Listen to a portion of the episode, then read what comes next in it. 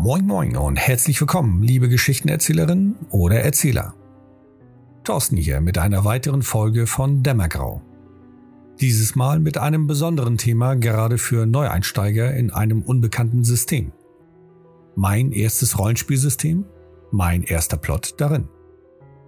Wie ich vorgehe, wenn ich ein neues System als Erzähler kennenlerne und dann noch den ersten Plot vorbereite. Ich wünsche dir dabei viel Spaß.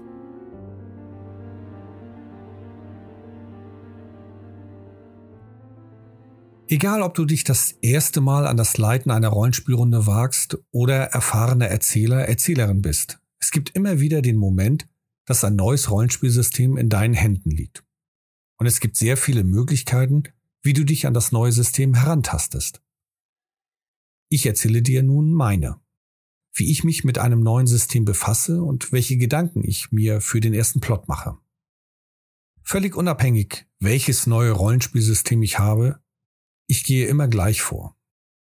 Zuerst schaue ich mir das Inhaltsverzeichnis an, um einen groben Überblick zu bekommen, welche Kapitel und Themen es gibt und vor allen Dingen, wie das Buch aufgebaut ist. Danach blättere ich das komplette Buch einmal durch, um ein Gefühl für die Stimmung und Atmosphäre zu erlangen. Häufig bleibe ich dabei an Bildern, Karten hängen, als auch an Textpassagen, die aus irgendeinem Grund mir ins Auge fallen. Vielleicht hat mich die Überschrift angesprochen oder ich habe einen Seitentext oder einen Kastentext gelesen, überflogen, der mich irgendwie interessiert hat. Zu guter Letzt, weil es auch immer am Ende des Buches zu finden ist, betrachte ich das Charakterblatt. Darin sehe ich, was es für Fähigkeiten gibt, was es für Mächte vielleicht gibt und ungefähr, wie der Charakter aufgebaut wird. Manches Mal wiederhole ich diesen Schritt, wenn mir der Aufbau des Regelbuches neu ist. Häufig ist es so, dass am Anfang eine Beschreibung über das System und die Welt zu finden ist. Danach folgen entweder die Grundregeln, also welche Würfel werden benötigt, was ist eine einfache Probe und was ist das Rollenspiel überhaupt, oder das Buch geht hier schon auf die Charakterschaffung ein. Wenn das Regelbuch gut geschrieben ist, findest du hinter der Charakterschaffung ausführliche Beschreibungen über die Eigenschaften und Fähigkeiten des Charakters.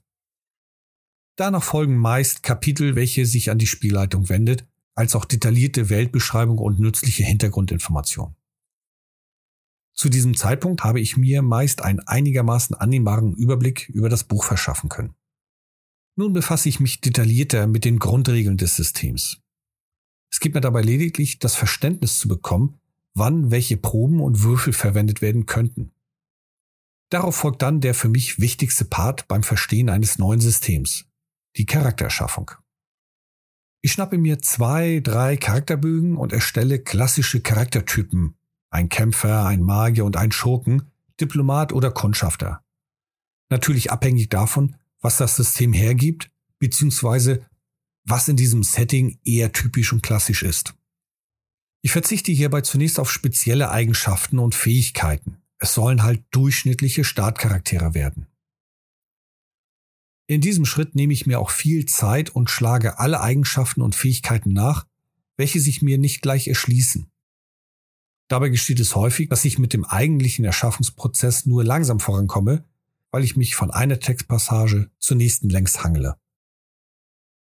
Ein weiterer Vorteil bei der Charakterschaffung, ich bekomme einen Eindruck, welche Fragen eventuell auftauchen können. Denn Während der Charakterschaffung versuche ich das aus der Sicht des Spielers zu betrachten und gehe dann die einzelnen Fähigkeiten und Möglichkeiten durch. Jede dieser Fragen versuche ich entweder sofort zu beantworten oder notiere sie mir und versuche sie dann später anhand des Regelwerkes mit zu beantworten. Irgendwann habe ich dann meine zwei bis drei Charaktere vor mir liegen und mit diesen kann ich dann einen weiteren Aspekt des Systems genauer betrachten. Den Kampf. Ich rüste die Charaktere mit den typischen Gegenständen und Waffen aus und lasse sie gegeneinander antreten. Dass natürlich der Kämpfercharakter meist die größeren Chancen hat, ist logisch. Doch darauf kommt es bei mir auch nicht an. Ich möchte zum einen ein Gefühl des Kampfablaufs bekommen, als auch, wie sehr kann ein Angriff einen anderen Charakter verletzen und außer Gefecht setzen. Vor allem dann, wenn tatsächlich ein Kämpfercharakter gegen einen Nicht-Kämpfercharakter antritt. Da ich als Spielleiter ja die NSCs einbringe, brauche ich für mich dieses Verhältnis. Wann ist ein NSC zu stark oder zu schwach für die Spieler? Oder wenn ein kämpferischer NSC auf die Spieler trifft, die gerade keinen Kämpfer haben, weil vielleicht ihr kriegerischer Charakter gerade woanders unterwegs ist. Ich spiele hierbei einige Kampfrunden und Kämpfe aus. Mal 1 zu 1, mal 2 zu 1, sowie Fernkampf und Magie. Natürlich immer in Anbetracht dessen, was das System hergibt. Nachdem ich nun die Startcharaktere gegeneinander habe antreten lassen, schaue ich, ob das Grundregelwerk vorgefertigte NSCs anbietet. Häufig finden sich in den hinteren Kapiteln welche. Diese nutze ich, um mit den erstellten Spielercharaktere klassische Szenen durchzuspielen. Also nicht nur Kampf, sondern auch Überreden, Beschatten und ähnliches. Dabei geht es mir nicht um das genaue Verständnis des Regelsystems bis ins kleinste Detail, sondern eher um das Verhältnis. Typische NSC-Werte wie von Tieren oder Bewohnern einer Stadt geben hierbei gute Erfahrungen, um ein Gefühl des Verhältnisses zu erlangen. Zumal auch die Autoren ja einige praktische Spielerfahrungen gemacht haben und somit aus gutem Grund auf diese Werte gekommen sind. Damit kann ich dann leichter abschätzen, was zu schwer für die Spielcharaktere ist, als auch auf welchem Niveau die NSCs sein müssten, wenn ich spontan Nichtspielercharaktere einbauen möchte. Zu diesem Zeitpunkt habe ich meist einen guten Eindruck zu den wichtigen Regelmechaniken als auch Fähigkeiten der Spielercharaktere bekommen. Dann befasse ich mich genauer mit der Welt. In den meisten Regelbüchern gibt es zumindest eine grobe Weltenbeschreibung. Mein Hauptanliegen hierbei ist, erneut ein Gefühl zu bekommen. Dieses Mal ein Gefühl für die Welt, die Atmosphäre und die Stimmung. Gleichzeitig bekomme ich hier oft schon Inspiration und Ideen für einen ersten möglichen Plot, welche ich mir in jedem Falle notiere, egal wie einfach oder oberflächlich sie wirken. Die weiteren Schritte hängen davon ab, wie viel Zeit ich investieren möchte, um das System näher kennenzulernen. Möchte ich irgendwann eine längere Kampagne leiten? Oder soll es zunächst nur ein One-Shot sein, um zu schauen, ob mir das System auch im praktischen Spiel gefällt? Will ich mit der ersten Spielsitzung eine Pause von einer bestehenden Kampagne füllen? Oder nur einen Eindruck mir von diesem System machen? Gerade bei meinen längeren Kampagnen kommt es hin und wieder vor, dass ich eine Pause von dieser mache, indem ich mit den Spielern ein anderes System leite. Wenn es passt, gerne auch als Special wie zu Weihnachten, Neujahr oder anderen kulturellen oder politischen Besonderheiten. Wenn es sich also nur um einen One-Shot handelt oder einen Lückenfüller und mein Plan ist, schon zeitnah einen Plot in dem neuen System zu leiten, dann befasse ich mich zu diesem Zeitpunkt um den ersten Plot. In den anderen Fällen gehe ich dann auf solche detaillierten Dinge ein wie Magie, Glaube und Religion. Magie und Religion kann sehr komplex sein. Und für einen One-Shot oder um nur mal reinzuschnuppern, konzentriere ich mich auf das Grundlegende dieser Magie. Das hat zwar den Nachteil, dass die Spieler dann keinen ausgearbeiteten Magier spielen können, allerdings versuche ich so weitestgehend es zu ermöglichen, dass sie auch in diese Magie hineinschnuppern können. Natürlich auch abhängig, wie schon gesagt, wie viel Zeit ich investieren möchte und wie komplex auch dieses System ist. Diesen Schritt mache ich allerdings auch nur in Absprache mit der Gruppe.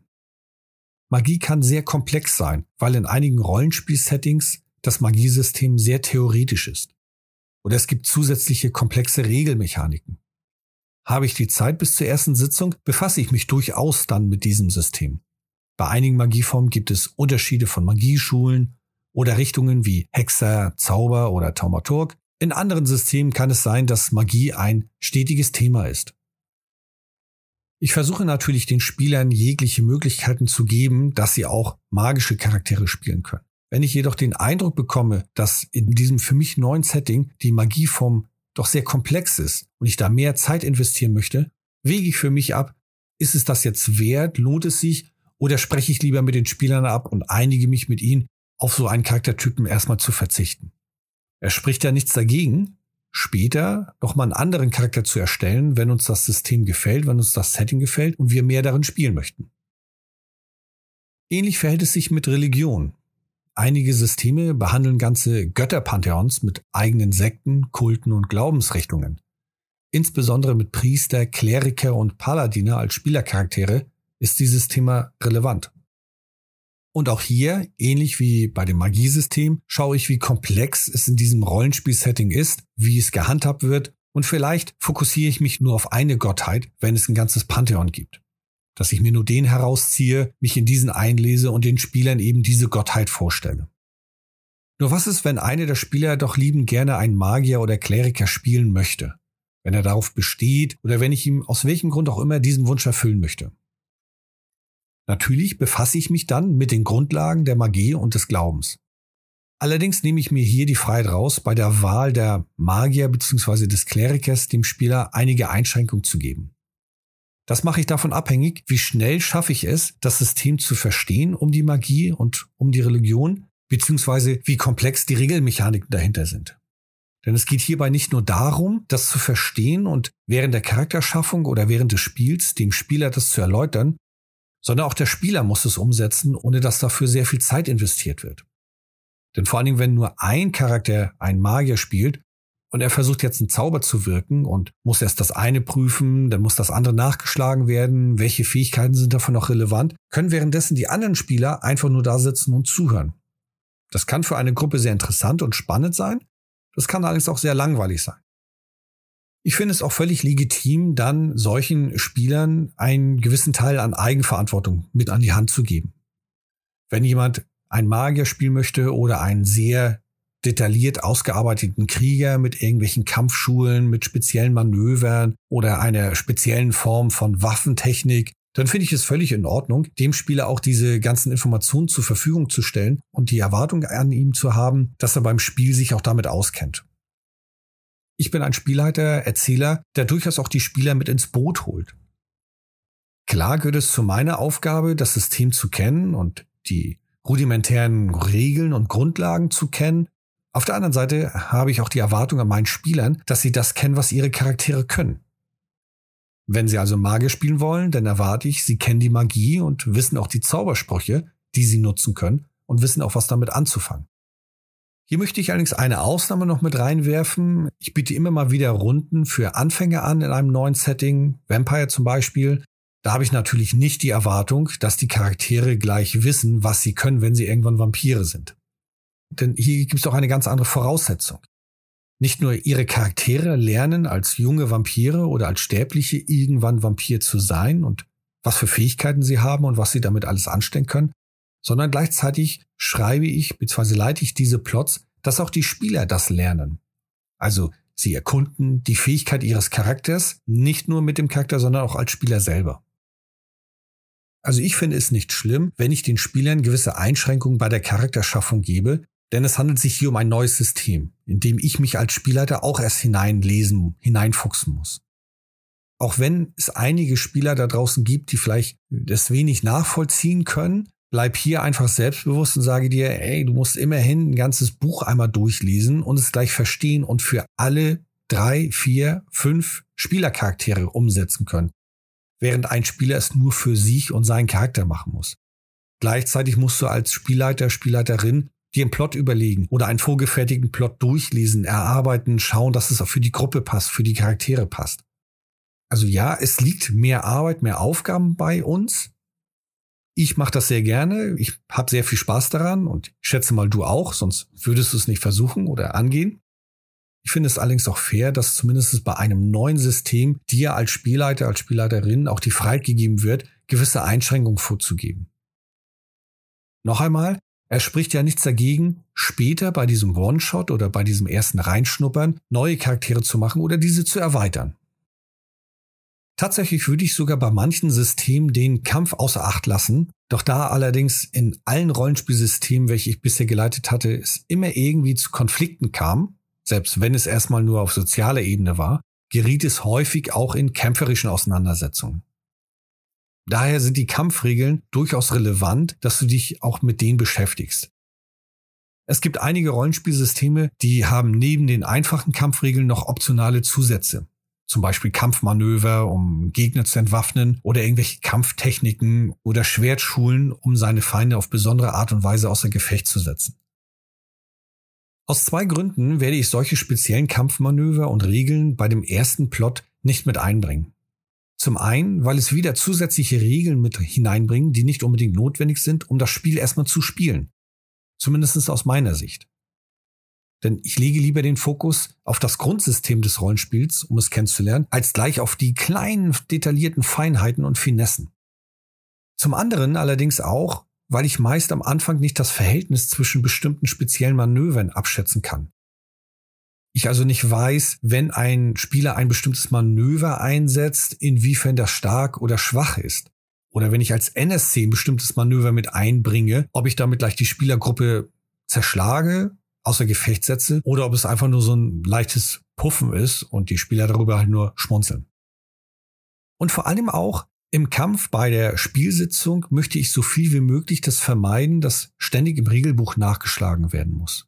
Sowohl meinerseits als auch von Seiten der Spieler. Wenn ich den Spielern am Anfang erkläre, es gibt auch spezielle Kampfmanöver, die Entfernung oder die Anzahl der Gegner und ob du einen umringen kannst, ob du auf eine erhöhte Position stehst oder auf einer niedrigeren, versuchst du eine Finte oder einen Gegenangriff, wie gesagt, ihn entwaffnen, zu Boden bringen. Das sind alles Dinge, die wirklich interessant sind und auch nett sein können und auch im späteren Spielverlauf durchaus Spielspaß bringen. Nur für den ersten Plot ist es nicht wichtig und vor allem auch nicht, um das System kennenzulernen, dass ihr dieses System bis ins kleinste Detail ausarbeitet und auslebt.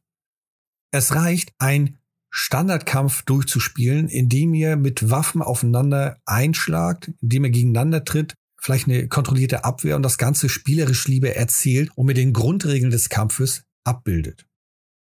Ich habe das in meinen Anfangszeiten anders gemacht und vielen Charakteren dann auch den Manövern zur Verfügung gestellt, ihnen teilweise auch diese Abschnitte aus dem Buch herauskopiert und ihnen mit an die Hand gegeben.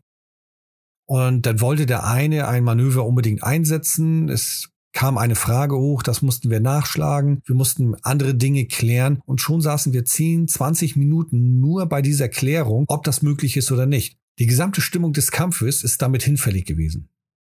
Und das versuche ich beim ersten Mal eben zu vermeiden. Und hier auch noch einmal, es ein zweites Mal zu spielen und dann detaillierter, das ist nicht schlimm. Es geht beim ersten Mal ja, zumindest aus meiner Sicht, grundsätzlich darum, ein Gefühl für das System zu bekommen. Wie wirkt es? Wie verhält es sich? Habe ich Spaß darin? Haben die Spieler Spaß darin? Und ich bin der Meinung, ein spezielles Kampfmanöver macht den Kuh hier nicht fett. Nun habe ich einen ausreichenden Überblick über das System bekommen, um meinen ersten Plot vorzubereiten. Natürlich bleibt es nicht aus, dass ich immer mal wieder während des Schreibens an dem Plot im Regelbuch nachschlage. Wie gehe ich nun also vor, um den ersten Plot zu schreiben? Sehr wahrscheinlich habe ich bereits einige Ideen und Inspirationen gesammelt. Diese fasse ich nun zusammen und erstelle vielleicht eine kleine Liste. Häufig findet sich auch im Regelbuch ein vorgeschlagenes Abenteuer. Dieses lese ich mir auf jeden Fall durch, um mich inspirieren zu lassen, jedoch auch um ein weiteres Bild von dem Setting zu bekommen und welche Herausforderungen von den Autoren des Systems vorgeschlagen werden. Ob ich nun dieses vorgeschlagene Abenteuer auch wirklich nutze oder mich davon nur inspirieren lasse oder gar nichts davon verwende, steht auf dem anderen Blatt. Andererseits gibt es auch häufig sogenannte Schnellstarterregeln. Hierbei handelt es sich um eine vereinfachte Regelform des Settings. Diese kommen meist dann auch eben mit einem One-Shot daher. Und auch bei diesem empfehle ich dir, zumindest einen Blick hineinzuwerfen, sofern es das angeboten wird, um gewisse Regelmechaniken im Plot zu lesen, als auch ein Bild von dem Setting zu bekommen. Manches Mal findest du in diesem Schnellstarter auch sehr vereinfachte Regelformen, die trotzdem das System, das Setting gut abbilden, ohne dass du dich gleich in komplexen Regelmechaniken verlierst. Schließlich kommt die Entscheidung, ob ich eines der vorgefertigten Plots nehme oder ein eigenes schreibe. Bei den vorgefertigten Plots habe ich den Vorteil, dass diese auf die Startcharaktere gut ausgelegt sind. Die Herausforderungen stehen meist in einem guten Verhältnis zu den Spielercharakteren als auch die NSCs. Entscheide ich mich für dieses, lese ich es mir mehrmals durch und mache mir Markierungen an den Stellen, die mir wichtig erscheinen. Meist mit kleinen Klebezetteln. Entscheide ich mich für einen eigenen Plot, gehe ich genauso vor wie beim Erstellen von Plots in den Systemen, in denen ich mich schon recht gut auskenne. Hierzu empfehle ich dir meine vierte Folge von meinem Podcast mit dem ziemlich passenden Titel Wie erstelle ich einen Plot? Allerdings suche ich mir bei einem neuen System nicht ganz so frei die Dinge aus, welche ich in den Plot reinbringen möchte, sondern schaue, dass ich mich auf das Grundlegende fokussiere. Demnach werde ich mindestens zwei Arten von Konfrontation in den Plot integrieren, den Kampf und die soziale Auseinandersetzung. Dann suche ich mir meist noch zwei oder drei Aspekte raus, die meiner Meinung nach zum System passen oder zumindest für mich das System recht gut widerspiegelt. Als ich das erste Mal Alien geleitet hatte, habe ich natürlich eine außerirdische Form mit eingebracht. Auch wenn das mit dem Kampf ganz gut kombinierbar war, habe ich jedoch auch solch eine Kreatur als Stilmittel eingeführt, um die Angst und das Horrorelement zu schüren. Bei meinem ersten Abenteuer mit Earthdawn habe ich verlassenen Kermit eingeführt. Die Spieler konnten dann dort ein wenig Dungeon crawlen, die Gänge durchsuchen, ein paar Fallen konnten sie auslösen oder entschärfen. Halt zum Klassiker. Jedes System hat meiner Meinung nach immer irgendwo etwas, was es ausmacht. Einige sehr deutlich und klar, andere eher klein und fast unscheinbar. Hier kann das Internet hilfreich sein. In bestimmten Foren zu diesem Rollenspiel-Setting einfach mal die, ich sag mal, Anfängerfrage stellen, ey, was macht das Setting XY eigentlich aus? Was ist für dich das Thema? Du kriegst zigtausend Informationen, zigtausend Rückmeldungen und vielleicht auch ein ganz gutes Bild, was ebenso das System ausmacht. Das kann vielleicht eine bestimmte Rasse oder Kreatur sein, das kann eine bestimmte Region oder Ort oder vielleicht eine politische oder kriegerische Auseinandersetzung zwischen zwei Staaten sein. Vielleicht ist es eine spezielle Zeit, eine Kombination von einer Ära und einem Ort, oder es ist eben eine bestimmte Stimmung, wie zum Beispiel das Horrorelement im Cthulhu-Mythos oder im Alien-Universum. Wenn ich nun einige Stichpunkte zusammen habe, versuche ich diese miteinander zu verbinden. Doch hier gibt es eine sehr große Herausforderung. Vor allem, wenn du deinen Spielern gerne viel Freiheiten geben möchtest. Diejenigen, welche mich als Erzähler kennen, beziehungsweise die meine anderen Folgen kontinuierlich gehört haben, wissen, dass ich ein Unterstützer von Open World Settings und Plots bin. Ich versuche meinen Spielern und Spielerinnen viel Freiheiten zu geben, wenn es nicht gerade um ein bestimmtes Projekt oder Experiment handelt. Bei einem ersten Plot mit einem für mich neuen System gestaltet sich das sehr schwierig. Denn ich kenne noch nicht so viel von dem System, von der Welt, um spontan irgendetwas reinzubringen, wenn die Spielergruppe etwas tut, womit ich gar nicht gerechnet habe.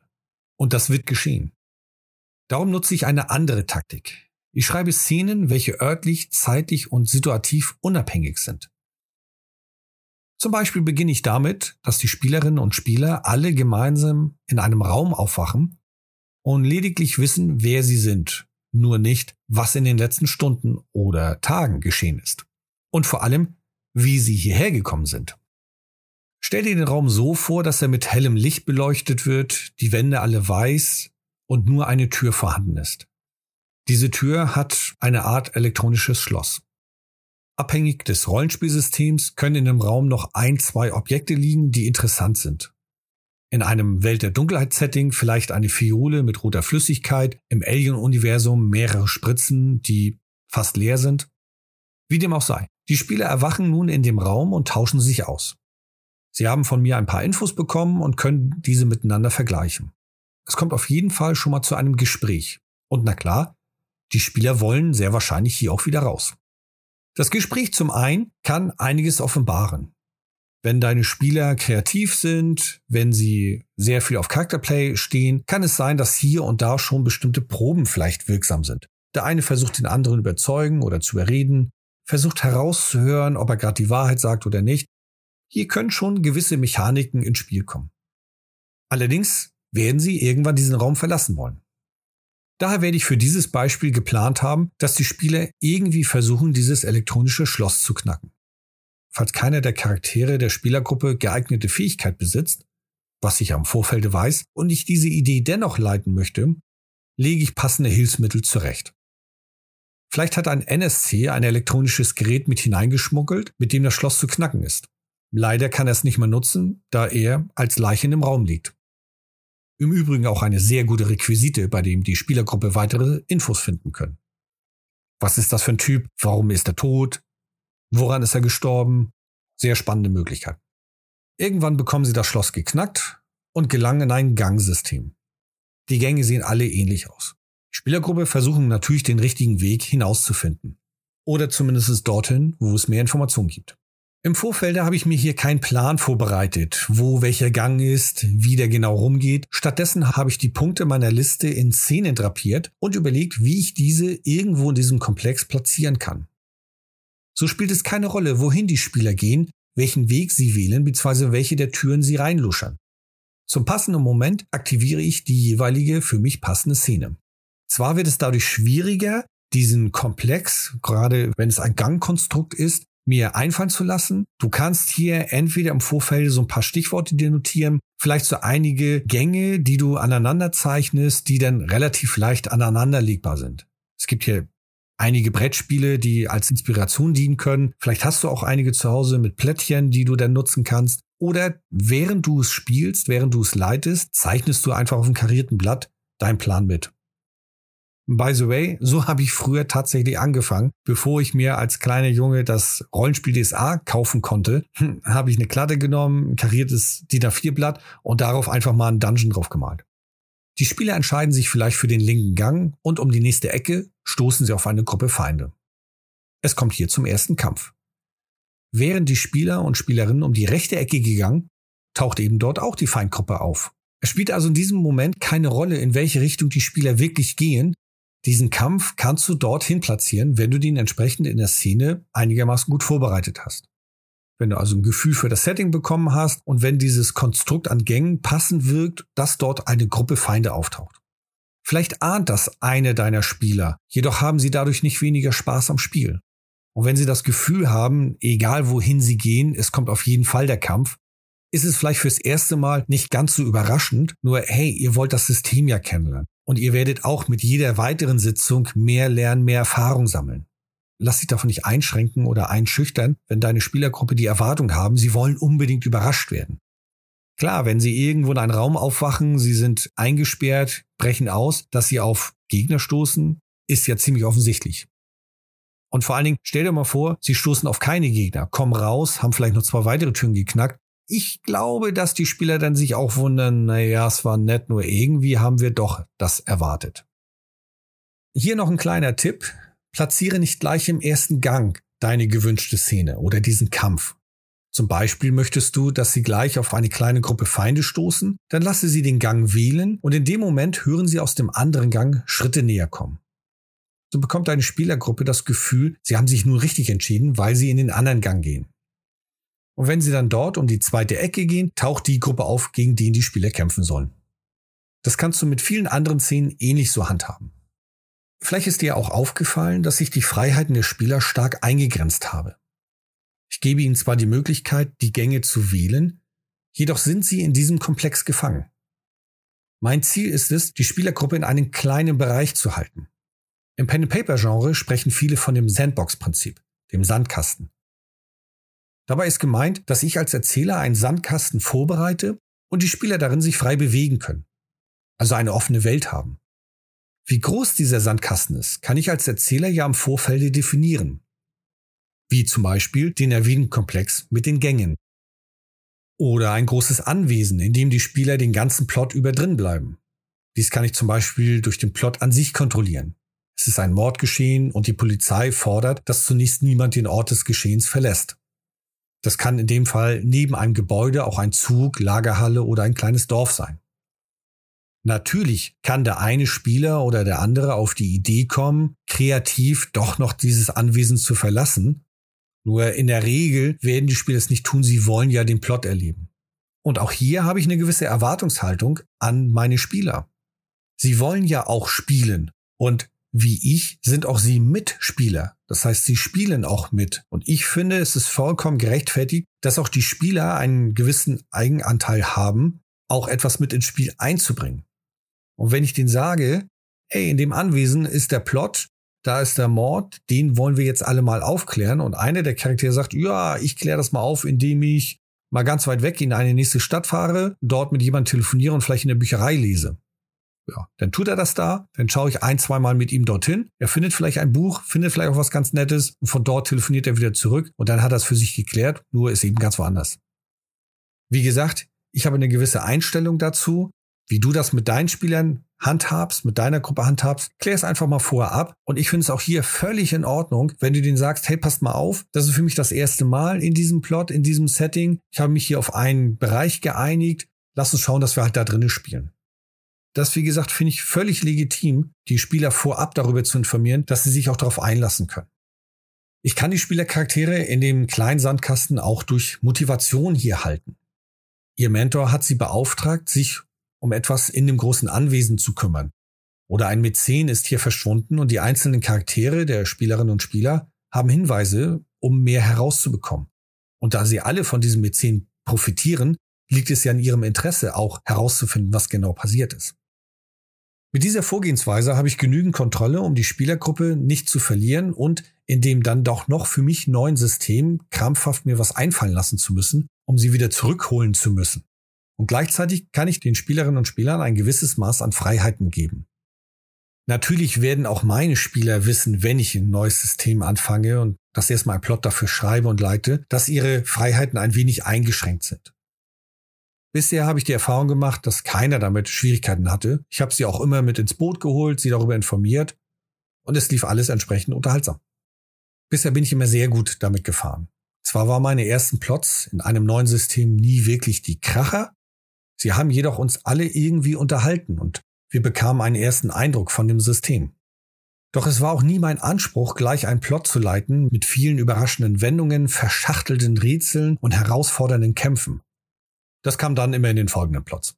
Mir ging es bei den ersten Plots in einem neuen System immer darum, ein Gefühl von dem System zu bekommen, für die Welt zu bekommen. Wie verhalten sich die Regeln und Würfelproben in der Praxis? Wie fühlt sich die Stimmung und Atmosphäre an? Und hey, wenn der Plot nicht aufgeht oder am Ende einer oder mehrere inklusive dir nicht so überzeugt von dem Plot waren, besprecht dieses auf jeden Fall, um zu erfahren, woran es gelegen hat. Vielleicht kann hierbei Kritik an deinem Plot oder deinem Leitstil kommen. Wenn es konstruktive Kritik ist, freue dich darüber. Dann erfährst du aus der Sicht der Spielergruppe, was schlecht und was gut war. Damit kannst du dich selber abgleichen, woran das gelegen hatte. Vielleicht weil du das System nicht so gut kennst oder es dir in der Praxis einfach nicht gefällt? Ich selber habe nie die Erwartung bei einem Neueinstieg in ein unbekanntes System, dass es ein voller Erfolg ist. Ich möchte Spaß und Unterhaltung haben und für mich erfahren, ob ich das System interessant und spannend genug finde, um weitere Zeit zu investieren. Und durch die Rückmeldung der anderen Mitspielerinnen und Mitspieler kann ich für mich feststellen, worin ich mich noch einlesen muss, beziehungsweise wo meine Schwächen meine Stärken waren. Abschließend möchte ich dir noch zwei Tipps an die Hand geben. Zum einen betrifft es den Kampf. Gerade bei einem System, das viel Wert auf Kampf legt und dementsprechend auch mehrere Seiten der Regeln dazu aufführt, fällt es mir zu Beginn schwer, ein Gefühl zu bekommen, welche Gegner und wie viele vor allem sind zu schwer für die Spieler. Über die Zeit habe ich mir eine Taktik angewöhnt, mit der ich immer gut gefahren bin bisher. Ich suche mir NSCs bzw. Kreaturen aus dem Grundregelbuch heraus, welche von den Werten her ganz gut passt. Gegebenenfalls spiele ich einen Kampf mit einer Kreatur gegen einen der von mir erstellten Charaktere aus. Im Plot selber lasse ich dann nur einen oder sehr wenige dieser Kreaturen auftauchen.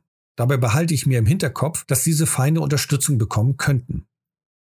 Dann lasse ich den Kampf zwei, drei, vier Runden laufen und kann gut einschätzen, wie stark oder schwach die Spielergruppe ist. Dementsprechend lasse ich dann weitere auftauchen oder eben nicht. Dabei entscheide ich mich beim ersten Kampf immer eher für schwächere Gegner, beziehungsweise nur einen statt mehrere. Beachte, dass nicht nur für dich der Kampf relativ neu ist, sondern wahrscheinlich auch für deine Spieler. Und diese müssen sich auch erst in ihre Charaktere und Möglichkeiten reinfuchsen. Alternativ überlege ich mir einen NSC, den ich als eine Art Notlösung in der Hinterhand habe. Die Spieler geraten in einen Kampf, ich bemerke, es wird zu schwer für die Spieler und ich lasse dann diesen NSC auftauchen. Das bereite ich entsprechend vor, dass es in der Story gut reinpasst und gebe dadurch den Spielern die Möglichkeit, dass sie über diesen NSC noch einige Informationen bekommen können. Der zweite Tipp bezieht sich auf Rätsel bzw. Erkundung. Häufig besteht die Spielergruppe aus unterschiedlichen Klassen, also ein Kämpfer, ein Kundschafter, eine Diplomatin, Heilerin oder was auch immer. In einem Kampf wird sehr wahrscheinlich nicht jeder Charakter glänzen können. Daher sorge ich dafür, dass im ersten Plot sofern ich diesen selber schreibe, zumindest neben dem Kampf noch andere Herausforderungen auftauchen.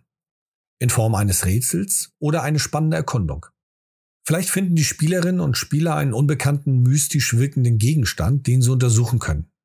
Diesen habe ich natürlich so gut es geht vorbereitet, um die Erfolge der Spieler mit Wissen zu belohnen. Bei einem Rätsel lasse ich mich meist aus dem Internet inspirieren oder aus einigen Romanen und Filmen. Ich versuche hierbei darauf zu achten, dass zur Lösung dieser Herausforderung nicht bestimmte Fähigkeiten nötig sind, denn ich weiß ja vielleicht nicht, welche Charaktere die Spieler alle spielen. Oder ich sorge dafür, dass Hilfsmittel gefunden werden können, um dieses Rätsel zu lösen. Zu guter Letzt ein Ratschlag, eine Empfehlung, die ich dir ans Herz legen möchte.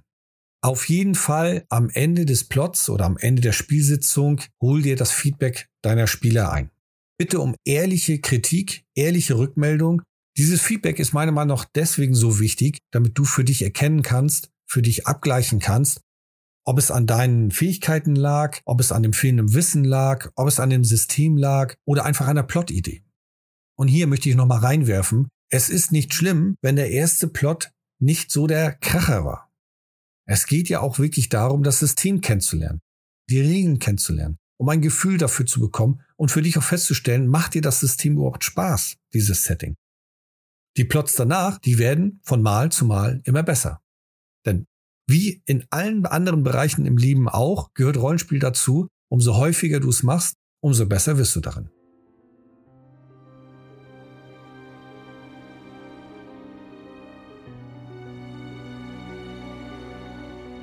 Herzlichen Dank fürs Zuhören. Ich wünsche mir, dich mit diesem Einblick über meine Herangehensweise unterhalten und gerne auch den einen oder anderen Tipp eröffnet zu haben. Natürlich ist mein Weg einer von vielen, vielen Vorgehensweisen. Nimm das mit, was dir am meisten hilft.